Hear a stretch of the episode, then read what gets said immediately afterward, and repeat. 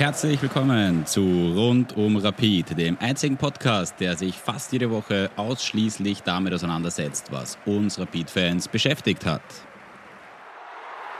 Mein Name ist Maximilian und ich begrüße euch heute sehr herzlich zur 58. Folge Rund um Rapid und freue mich wie immer sehr, dass ihr den Weg hierher geschafft habt. In der heutigen Folge, die leider wieder nach einem sehr, sehr emotional schwierig verkraftbaren Wochenende daherkommt, werde ich jetzt kurz ein paar persönliche Worte verlieren, um dann in einer etwas kürzeren Folge vier Themenblöcke mit verschiedenen Aspekten zu unserer aktuellen Misere hier mit euch öffentlich teilen möchte. Und ganz kurz, wie gesagt, mir ist es das wichtig, dass ich meiner Hörerschaft, zu der ich auch eine gewisse Bindung und auch einen gewissen Austausch habe, hier ganz offen und transparent bin bei persönlichen Kleinigkeiten, die man so ruhig sagen kann, wie ich finde, um auch hier bei euch hoffentlich mehr Verständnis zu haben und keine Fragen aufkommen zu lassen mit, warum so wenige Folgen momentan und so weiter. Ich denke und hoffe, die meisten von euch, die schon mal einen Umzug gemacht haben, dass das pures Chaos ist, wahnsinnig viel Zeit frisst, irrsinniger Stress, dem man ausgesetzt ist. Und ja, Ende des Monats naht, die Zeit wird immer knapper, es ist so viel immer noch zu tun. Und dementsprechend war es mir jetzt eben wichtig, da ich jetzt schon ankündigen kann, nächste Woche in den letzten Umzugstagen vor Monatswechsel wird es mir nicht möglich sein, auch weil mein Arbeitszimmer wahrscheinlich noch nicht wieder aufgebaut sein wird, eine Folge zu liefern. Aber deswegen war es mir wichtig, heute am Mittwoch, am Abend, wo ich zum ersten Mal davor jetzt einige Stunden hatte, auch wenn es eine kurze Folge wird, das so vorzubereiten, wie ich mir das vorstelle.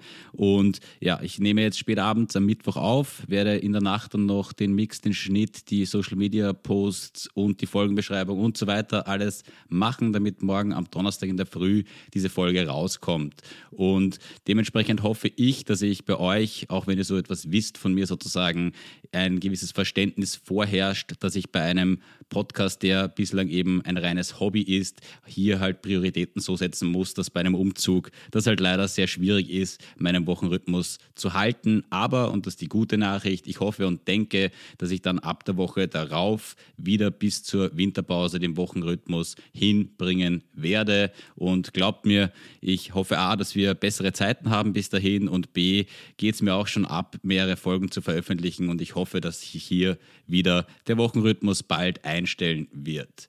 So, zu den Themen dieser Folge. Wie gesagt, der Stern ist leider wieder kein allzu guter, denn das Wochenende hat uns wieder mal mit Fragezeichen am Kopf zurückgelassen. Und für diese Fragezeichen, für diese Gesamtsituation bei Rapid aktuell gibt es, glaube ich, nicht die Antwort, das Problem, den Schuldigen oder die Person, die allein verantwortlich ist. Wir sind hier in einer sehr vielschichtigen, komplexen Gemengelage, wo ich jetzt einfach nur mit vier Punkten, wobei eigentlich sind es drei Punkte und der letzte Themenblock ist dann der Ausblick, wo aber auch ein bisschen was reinspielt. Das heißt, ich möchte hier jetzt nur ein paar Aspekte, die mir wichtig sind, sie öffentlich zu äußern, teilen vielleicht mit euch danach darüber diskutieren und denke, man kann sowieso nur einzelne Puzzleteile beschreiben, denn das ganze Bild dieses Puzzles der Probleme aktuell oder der Situation ist eben nicht einfach, wenn man so will, zu beschreiben, sondern sehr vielschichtig und komplex, wie gesagt. Und damit kommen wir eben zum ersten Themenblock, den ich unter dem Arbeitstitel Statistikmeister genannt habe. Ja, um Statistiken kann man sich keine Punkte kaufen, wie man leider überall wissen sollte. Aber natürlich haben Statistiken eine gewisse Aussagekraft. Ich möchte jetzt hier bei diesem Themenblock noch vorab dazu sagen, die Daten, die ich hier nehme, sind alle von FODMOB, die sind öffentlich zugänglich, sind auch wirklich gut, denke ich, also valide. Aber Wisecout wäre mir natürlich zum Beispiel lieber, denn hier könnte ich ein paar Dinge noch rausfiltern und das Rauschen sozusagen in der Statistik reduzieren durch eben zum Beispiel dann, wie man sehen wird, eine Unterteilung zwischen Barisic und ähm, Ferdinand Feldhofer in der letzten Saison, was ich jetzt verallgemeiner aber ich denke, für die Grundaussage, die ich treffen möchte, ist das, was ich jetzt präsentiere, schon augenscheinlich genug und als Indiz zu werten, dass eben eine Weiterentwicklung bei Rapid in der Mannschaft im Sport stattgefunden hat. So, ich habe mir eben angeschaut, weil viele von euch werden schon da oder dort gelesen haben, dass Rapid in etlichen Statistiken, die ich gleich auch nenne, aktuell Erster ist oder auf jeden Fall bei vielen im oberen Top-Kreis der Mannschaften dabei. Und ich habe mich gefragt, wie war denn das eigentlich letzte Saison? Und da war es so, dass Rapid bei den erwartbaren Toren vierter Platz war und hat hier seine Tore auch nur minimal underperformed. Also 51 waren erwartet, 50 hätte man machen sollen. Das ist absolut gut in diesem Sinne. Natürlich ist eine Overperformance immer schöner, aber wenn man erreicht, was man am Platz als Statistik auflegt, dann hat man schon einen sehr guten Job gemacht. Bei den Torschüssen pro Spiel war man Dritter. Bei den Großchancen kreiert war man Dritter und das aber schon sehr abgeschlagen hinter Sturm und Salzburg am Ende der Saison. Auch hier, wie gesagt, die, der Zeitraum der Betrachtung sind elf Spiele bei der jetzigen Saison. Das ist ein relativ kleiner Zeitraum. Das heißt, hier ist auch ein Rauschen noch vorhanden. Aber heuer hat man bei den erwartbaren Toren und das schon mit einem leichten Abstand vor Salzburg die allermeisten und ist erster. Der Abstand zum dritten ist schon relativ großer. Bei den Torschüssen pro Spiel ist man erster und das alles andere als knapp. Bei den Großchancen kreiert ist man erster und das mit sieben mehr als Salzburg und beachtlichen 13 mehr als der WRC, der dritter ist. Das sind halt alles hier Offensivdaten natürlich, aber die sprechen eher nicht, würde ich behaupten, für ein Trainerproblem. Und wenn man diese Indikatoren betrachtet, stützen diese Zahlen alleine schon, dass man, finde ich, sagen kann, dass sich Rapid gegenüber der letzten Saison zum aktuellen Zeitpunkt nicht nur weiterentwickelt hat, spielerisch von der Mannschaft her, sondern man hat sich der Konkurrenz auch angenähert und eigentlich nicht nur das, man hat sie in vielen Sachen sogar wirklich übertroffen und in der Momentaufnahme die Nase sogar vor Salzburg, Sturm und Lask bei, wie ich finde, schon wesentlichen Statistiken. Und ich nehme schon an, dass die meisten dieser Statistiken, die ich gerade aufgezählt habe, nicht unwesentlich sind. Und einen weiterführenden Gedanken dazu möchte ich jetzt eben äußern in Bezug auch auf den einen oder anderen Artikel, der erschienen ist die letzten Tage.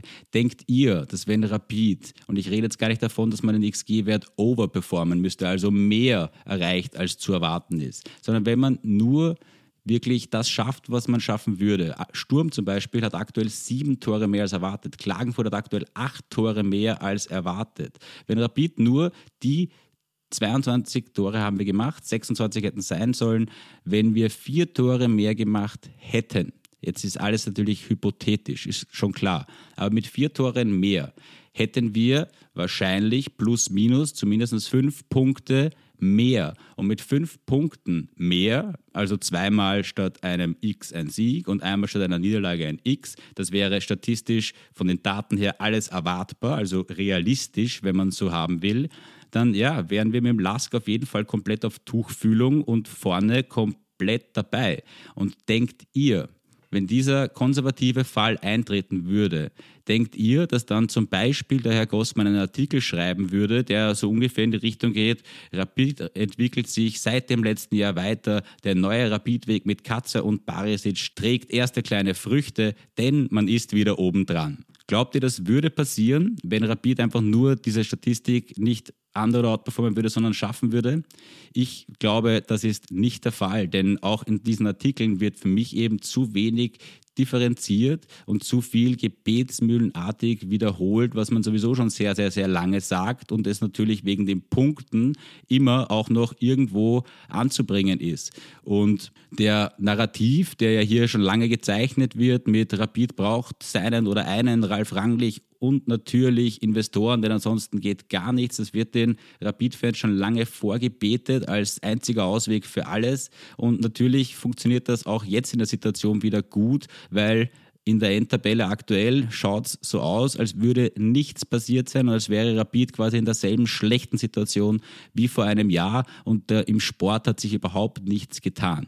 Ich denke, dass das nicht die einzige Wahrheit ist, überhaupt nicht, sondern ich denke, dass man an diesen Zahlen eben schon sieht, dass Rapid na sicherlich auch noch mehr machen hätte können, noch besser sein könnte, aber dass man hier aufgrund seiner Underperformance der Daten in dieser Bretouille von den Punkten jetzt drinnen steckt. Und mein Endpunkt dazu ist jetzt der, wenn Rapid in all diesen Statistiken, und wahrscheinlich war es bei Feldhofer zu dem Zeitpunkt damals ungefähr so, eher im Mittelmaß steckt, eher Dritter oder vielleicht sogar Vierter, Fünfter, Sechster wäre, ja dann wäre Barisic wahrscheinlich wirklich längst nicht mehr da und dann wäre es auch so, dass der Trainer aus einer guten Mannschaft, denn wir haben eine gute Mannschaft, einfach klar zu wenig rausholt. Ob jetzt für die mangelnde Chancenverwertung der Barisic verantwortlich ist, der Burgstall hat auch da betont, nein, der Trainer ist es definitiv nicht.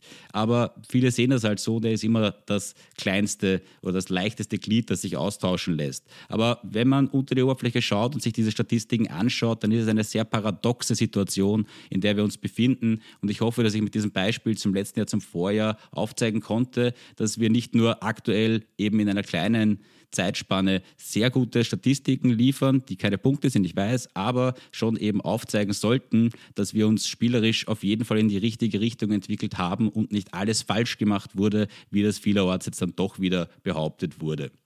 Ein weiterer Aspekt, der jetzt nicht konterkarieren soll, dass ich gesagt habe, dass die Mannschaft gut ist, denn ich finde unsere Mannschaft gut, wenngleich sie natürlich auch immer noch die eine oder andere Schwäche hat. Aber Themenblock 2 heißt für mich, Klasse fehlt an manchen Stellen oder zumindest einfach in manchen Momenten. Dazu kommt immer wieder, dass wir entweder kein Glück mit unserem XG-Wert haben oder eben wie am Sonntag einen Gegner haben, der unfassbar eiskalt vor dem Tor ist und aus wenig sehr viel macht. In dem Fall drei Tore aus 0,4 irgendwas XG.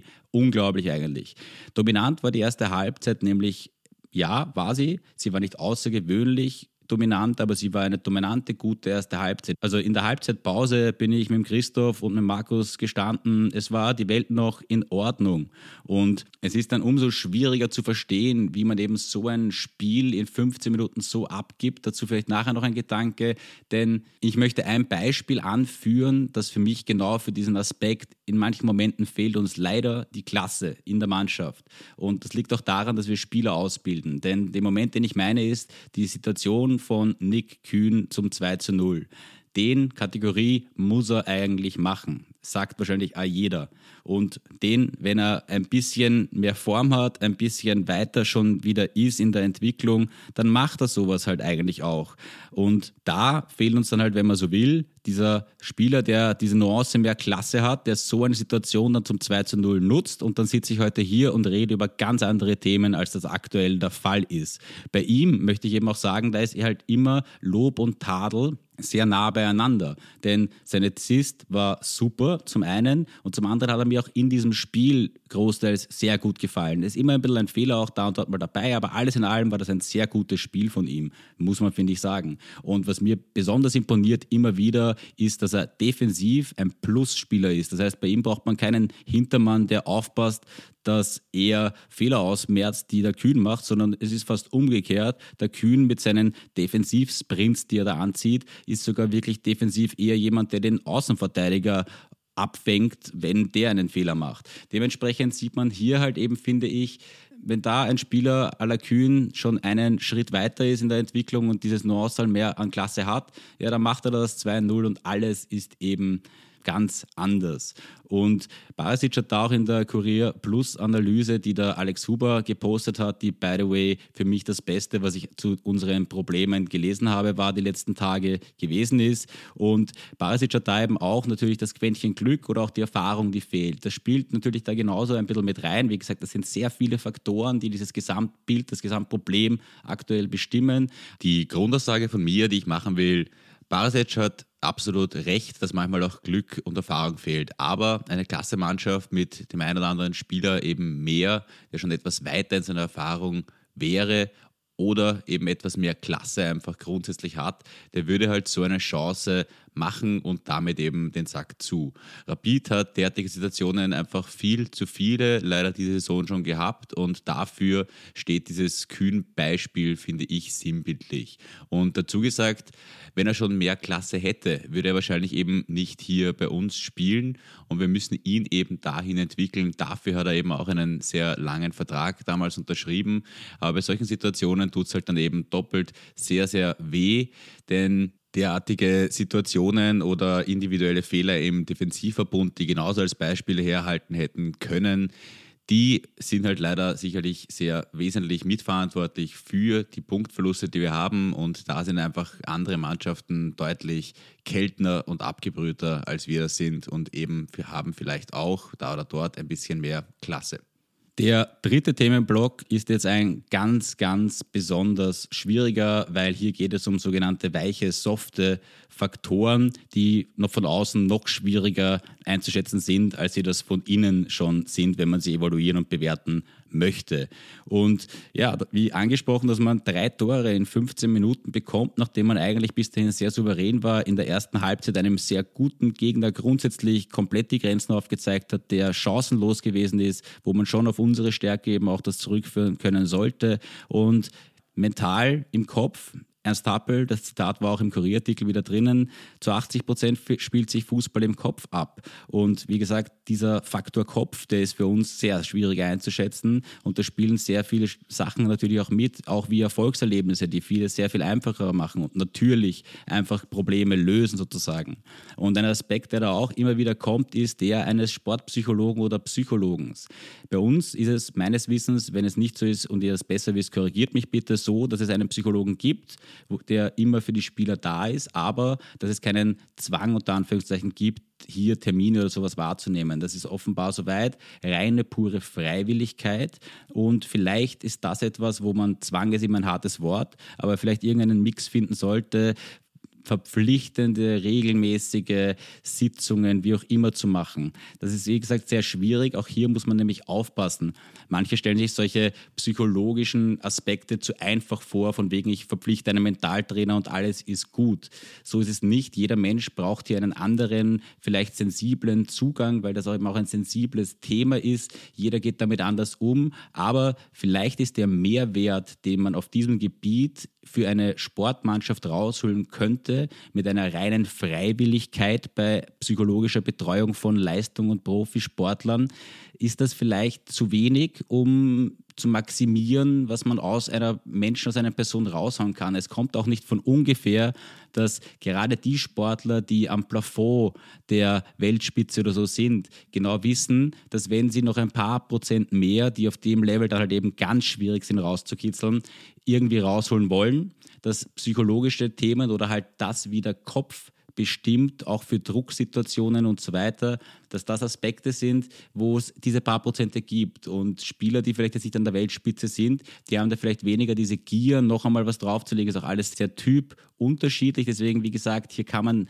schlecht eine Schablone drauflegen und auch nicht sagen, bei dem Verein hat es so funktioniert, deswegen funktioniert es bei Rapid auch so. Ist ein sehr, sehr schwieriges Thema. Aber auch hier denke ich, kann man sagen, mental im Kopf hat man Probleme. Und selbst wenn man einen Gewinnertypen wie Burgstaller, der uns ja lange, lange Zeit gefehlt hat und noch massiv abgegangen ist, in so einem Spiel da am Platz hatte, hat man das trotzdem zusammengebracht, drei Tore zu bekommen. Und auch hier für mich sehr schwierig nachzuvollziehen, weil ja, in der Halbzeit war auch mir bewusst, wenn wir jetzt irgendwie ein Tor bekommen, kann es nochmal schwierig werden. Aber eigentlich habe ich auf die Stärke der Mannschaft vertraut. Wenn man eins kriegt, okay. Wenn man dann mit dem nächsten sehr guten Schuss das zweite kriegt, von mir aus auch noch irgendwie verkraftbar, wenn man sich danach dann eben fängt, aufrafft, bald den Ausgleich erzielt und auf den Sieg noch spielt. Aber dass man sich dann natürlich wieder ausgerechnet, und das ist auch dieser Faktor Glück so ein bisschen dabei oder dieses Typische, was Rapid so oft passiert, dass dann natürlich ausgerechnet der Leihspieler nach 15 15 Minuten sogar das dritte Tor eiskalt macht, ist halt dieses i-Tüpfelchen. Und ich sage es da ehrlich, ich bin in meinem Sitz im Stadion fast versunken und habe mir echt gedacht, das darf alles nicht wahr sein. Jetzt geht das wirklich, jetzt passiert das wirklich, was das Worst-Case-Szenario für dieses Spiel gewesen ist. Und ja, ein Spiel so herzugeben, Burgstall hat auch das gesagt, ja, das ist sicherlich auch eine, eine mentale Geschichte und das darf nicht passieren. Da muss Rapid besser werden, weil das trägt sicherlich dazu bei, dass man gewisse Statistiken underperformt, weil man im Kopf halt nicht so entschlossen, so konzentriert, so extrem da ist, wie das sein könnte. Aber wie gesagt, softe Faktoren, schwierig von außen einzuschätzen, sind mal nur Gedanken von mir. Sagt mir gerne eure dazu, ob ich vielleicht da oder dort mehr Einblick habe. Ich werde mich, glaube ich, auch in dem Thema wirklich ein bisschen schlauer machen die nächste Zeit noch und schauen, ob ich da Dinge herausfinde, wie das bei uns alles läuft. Gut, abschließender Themenblock der LASK und die weiteren Wochen. Und wenn man sich unsere Lage anschaut und die nüchtern betrachtet, dann ist es ja per se, wenn man so will, gar keine Riesenüberraschung, dass ein Fünfter den Sechsten schlägt. Und für Rapid wäre es auch aushaltbar, so eine Niederlage jetzt zu Hause mal dabei zu haben. Und dieses Spiel als gewissermaßen gebrauchtes Spiel abzustempeln, wo man halt eben aus 0,4 XG drei Tore bekommen hat, was schon relativ irre und unglaublich ist. Aber Rapid hat halt leider die Realität und Situation, dass wir zu Hause nicht mehr verlieren dürfen und schon viel zu viele Punkte abgegeben haben, warum so eine Niederlage halt noch viel elementarer und schwerwiegender ist. Denn zwei Punkte gegen die WSG, zwei gegen den WRC, drei gegen Hartberg, jetzt nochmal drei gegen Klagenfurt, nur das erste Heimspiel gewonnen, das sind Punkte, die kriegst nachher nicht mehr. Und wenn man so zu Hause performt, dann kann man auch jegliches Punkteziel, das ich aufgestellt habe, natürlich in die Tonne treten. Weil so wird das leider nichts, sich oben irgendwie festzusetzen und das obere Playoff, das immer schwieriger wird, zu sichern. Und deswegen, bevor ich jetzt noch zum Lask komme, noch ein paar Worte zur Trainerdiskussion eben in diesem Kontext. Nach dem Lask gibt es die Spiele gegen Altach und Hartberg, beide auswärts, danach Blaues Linz zu Hause und danach Tirol. Diese vier Spiele, die natürlich unter dem Framing Pflichtsiege stehen, wenn man so will, sind jetzt halt dann wirklich leider absolute Pflichtsiege, beziehungsweise hier muss zumindest von Barisic der Punkteschnitt erreicht werden, den ich als Zielsetzung schon lange vorgebe und der sogar eher übertroffen werden, um hier seinen Posten auch wirklich zu sichern, weil so sehr ich eben auch der Meinung bin, dass wir aktuell nicht wegen dem Trainer in der Situation sind, sondern der nur das leichteste Opfer wäre, so sehr sind die Gesetze des Fußballs ab einem gewissen Punkt nicht aufzuhalten. Und man muss eigentlich ja eh sagen, dafür, wie sehr unser Dach schon wieder zu glimmen begonnen hat, zumindest, ist eben eh noch sehr wenig richtiges Feuer auf dem Dach. Und die Erwartungshaltung der Fans, ja, wäre hier eigentlich bis jetzt eh adäquater gewesen, als das in den letzten Jahren vielleicht gewesen ist. Und ich finde es eben auch sehr positiv, dass Katzer Barasic jetzt noch weitere Unterstützung zugesichert hat, auch seine Qualität als Trainer noch einmal hervorgehoben hat in den Zitaten. Und ja, Leute, der beste Fall für Rapid ist, dass er diese Phase positiv beschreitet und kein Trainerwechsel nötig ist. Auch hier, wie oft gesagt, ob es da diesen Wunderwutzi gibt, den sich manche ausmalen, wage ich zu bezweifeln. Es wäre in meinen Augen deutlich besser, wenn kein Trainerwechsel nötig wäre am Ende oder während dieser Phase, sondern wir danach endlich wieder auf Tuchfüllung stehen. Und damit zum Lask es ist, muss man so sagen, wirklich sehr, sehr schwierig für Rapid-Fans, dass man jetzt wieder nochmal näher an der Wand steht, anstatt mit zwei Siegen aus den letzten zwei Spielen nach dem eh schon so schwierigen Derby ein Spiel zu haben, wo man mit dem Lask wirklich auf Tuchfüllung gehen kann, sehr nah rankommen kann. Und jetzt ist die Situation wieder eher so, dass der Sieg massiv wichtig ist, damit man nicht völlig den Anschluss verliert und auch mittlerweile dann das obere Playoff als schwierige Geschichte sehen muss eine insgesamt eben sehr schwierige Situation. Wenn man so will, hat Rapid in diesen schwierigeren Situationen zuletzt auch eher die besseren Leistungen gebracht, als wenn man die Chance gehabt hatte, nach oben weiterzukommen. Und ja, dass der Lask in Salzburg gewonnen hat, war durchaus überraschend. Nicht nur, weil den Salzburgern von mehreren Experten unter Struber ja eher prognostiziert wurde, dass die Saison schwieriger ist in diesem Jahr, sondern vielmehr deswegen, weil ich weder vom Lask-Trainer noch vom Lask-Kader, überspitzt formuliert eigentlich vom ganzen Verein Lask, nicht so viel halte oder die so gut finde, wie die durchschnittliche öffentliche Wahrnehmung hierzu ist. Und wenn ich an das Hinspiel zurückdenke, wäre ich natürlich eben auch gleich wieder wehmütig, weil Zvetkovic war in diesem Spiel unglaublich und diese Verletzung dort, ja, schmerzt uns bis heute, denn was war das in Wahrheit wirklich für ein tolles Debüt Debüt. Wir alle mussten anerkennen, dass hier ein top gescouteter Spieler gekommen ist, der nicht nur spielerisch, sondern eben auch menschlich und auch von der menschlichen Qualität bzw. der Einstellung perfekt zu Rapid passt. Ein mutmaßlicher Königstransfer von Katzer, der uns da jetzt ausfällt, sehr, sehr schwierig. Ich denke, der wäre ein, ein wirklich elementarer Baustein für die Saison geworden. Und ja, dass eine Mannschaft wie Rapid einen Top-Stürmer wie Burgstaller, von dem wir logischerweise keinen zweiten haben und diese Person auch nicht eins zu eins ersetzen können, dass der halt eben jetzt auch zwei Monate gefehlt hat, das sind eben auch zwei Aspekte, denke ich, die in das Gesamtbild der letzten Wochen und Monate hier hineinspielen und einen wesentlichen Faktor bilden. Gut, Rapid, die Mannschaft, der Trainer, der Sport, es müssen jetzt Siege her, es müssen Punkte eingefahren werden. Es ist sehr, sehr dringend mittlerweile und man darf hoffen und auch gewissermaßen optimistisch sein, denke ich, dass das noch hinzubringen ist, wenngleich der Druck natürlich einfach immer, immer größer wird. Liebe Hörerschaft, ich bedanke mich für eure Aufmerksamkeit. Ich hoffe auch diese etwas kürzere Folge, so kurz wie ich wollte, ist sie natürlich eh nicht geworden, weil ich zu meinen Notizen wieder sehr viel dazu gesprochen habe, was nicht geplant war. Aber ich hoffe, die Folge hat euch gefallen. Gebt mir gerne und bitte Feedback.